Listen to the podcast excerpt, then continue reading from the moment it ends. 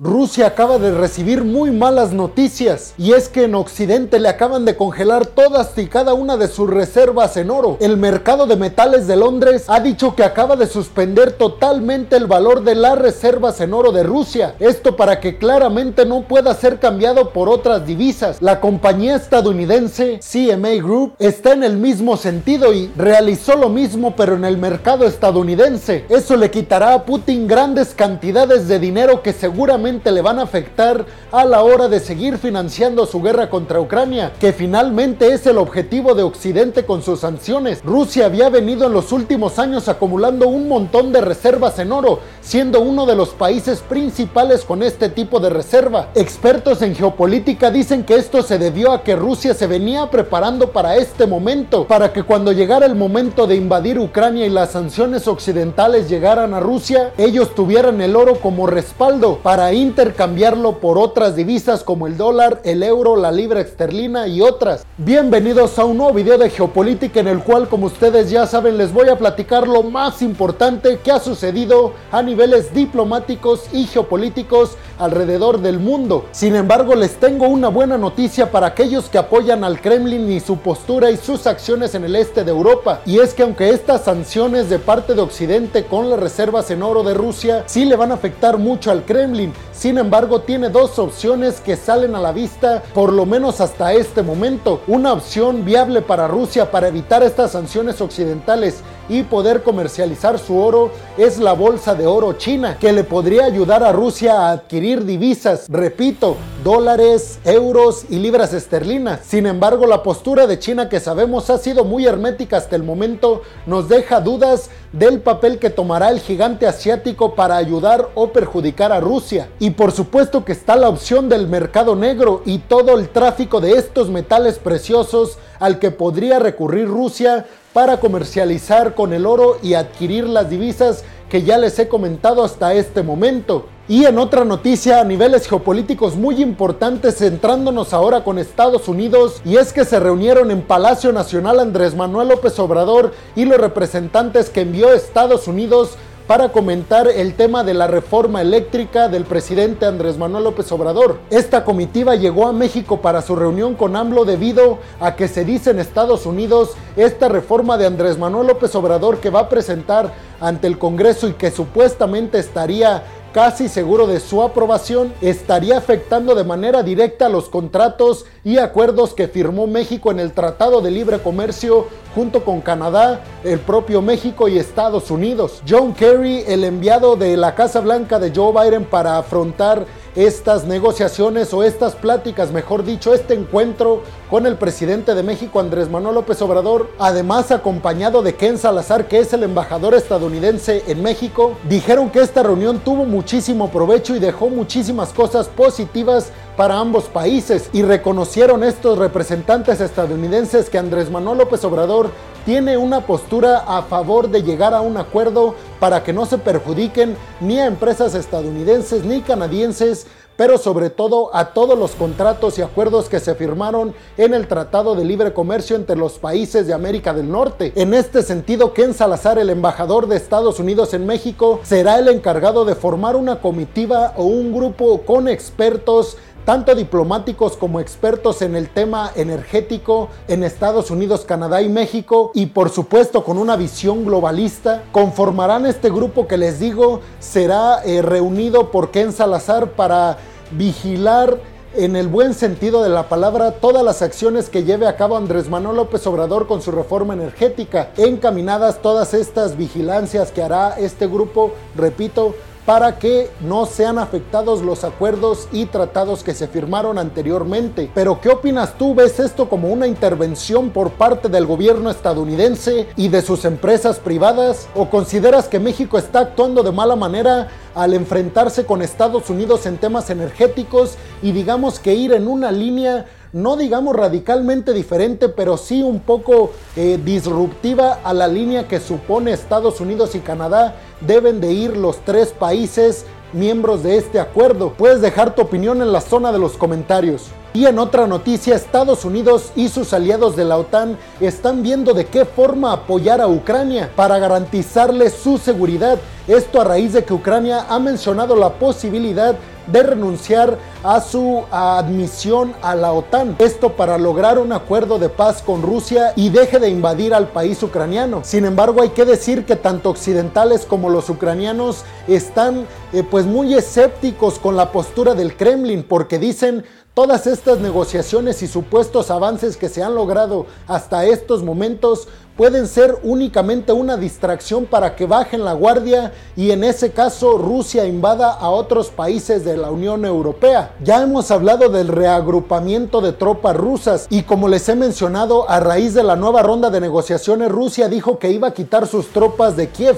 y de otras ciudades eh, del centro y oeste de Ucrania y se iba a centrar únicamente en las repúblicas populares que conforman a la zona del Donbass, que son Lugansk y Donetsk y a la zona de Crimea. Sin embargo, la OTAN y Estados Unidos dicen que lo único que está haciendo Rusia es reagrupar sus tropas para buscar otros métodos de enfrentamiento y también se está empezando a correr las teorías de que Putin está reorganizando sus tropas para buscar una invasión a Polonia y a otros países miembros de la Unión Europea e incluso miembros de la OTAN. También tenemos que decir que Ucrania está pues exigiéndole varias cosas a Occidente. No son tan amigos como podríamos pensar. Y es que aunque Ucrania ha dicho que acepta su estatus de neutralidad, es decir, que no está ni a favor de Rusia, pero tampoco en contra para unirse a la Unión Europea y a la OTAN. Es decir, Ucrania ha dicho que no se va a integrar ni a la Unión Europea ni a la OTAN todo con el objetivo de que pare el enfrentamiento entre rusos y ucranianos. Pero al mismo tiempo de que está cediendo esto Ucrania para avanzar en las negociaciones para la paz o para llegar a un acuerdo de paz con Rusia, les está exigiendo también a Estados Unidos y al Reino Unido, específicamente a ellos, pero claramente esto eh, involucra a todos los miembros de la OTAN, de que en el dado caso de que Rusia vuelva a atacar a Ucrania en los próximos años, después de que se firme un tratado de paz y de que Ucrania ceda todas las peticiones de Rusia, estos países miembros de la OTAN, específicamente Reino Unido y Estados Unidos, entrarían a defenderlo. Zelensky quiere que esto se ponga por escrito y estas dos potencias mundiales, Reino Unido y Estados Unidos, firmen este pacto o acuerdo, lo cual representa una gran responsabilidad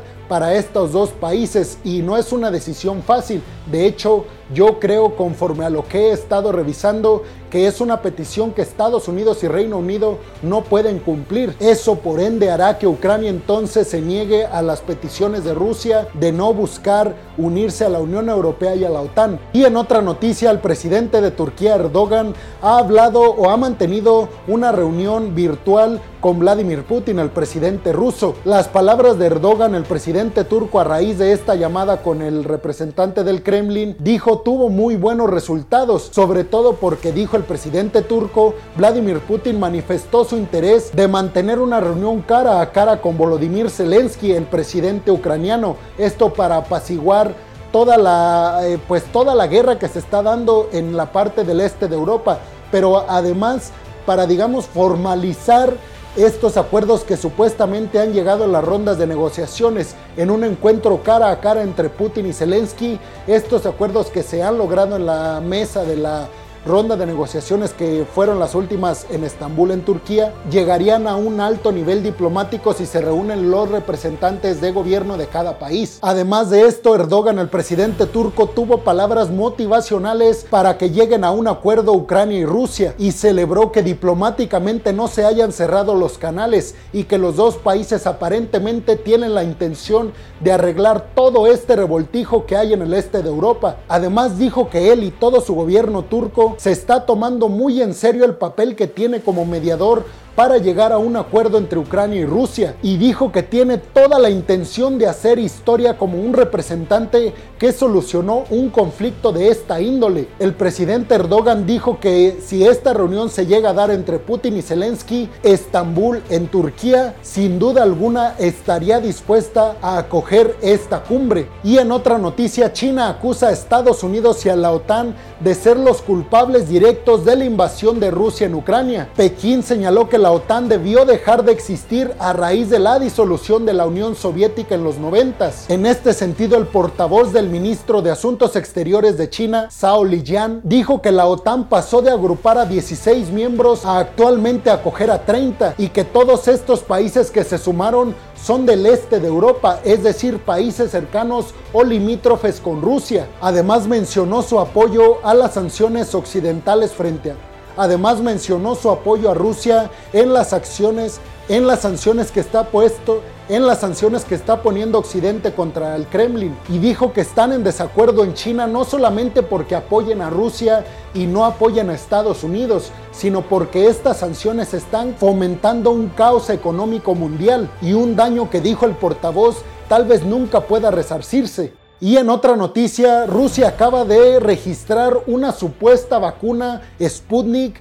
que se puede administrar vía nasal. Dijo el Kremlin que esta vacuna puede ser administrada a personas mayores de 18 años. Mientras tanto, el director del centro, Gamaleya, que es el encargado de crear o de desarrollar todas estas vacunas Sputnik, dijo que los ensayos comenzaron en enero de esta vacuna y que no hubo consecuencias graves en todos los ensayos que realizaron. Las vacunas Sputnik hay que recordar que no están aprobadas por la Organización Mundial de la Salud porque dicen carecen de ensayos y de protocolos científicos para llevar a cabo la aprobación de una vacuna, sobre todo de esta índole. Pero ustedes qué creen? ¿Creen que efectivamente Rusia está fallando en todos los protocolos científicos para aprobar una vacuna? ¿O creen que todo esto tiene tintes políticos y se trata de que Estados Unidos está detrás de esta de este boicot contra la vacuna rusa? Puedes dejarme tu opinión en la zona de los comentarios. Y en otra noticia muy importante a niveles geopolíticos, sobre todo por lo que se viene en los días siguientes,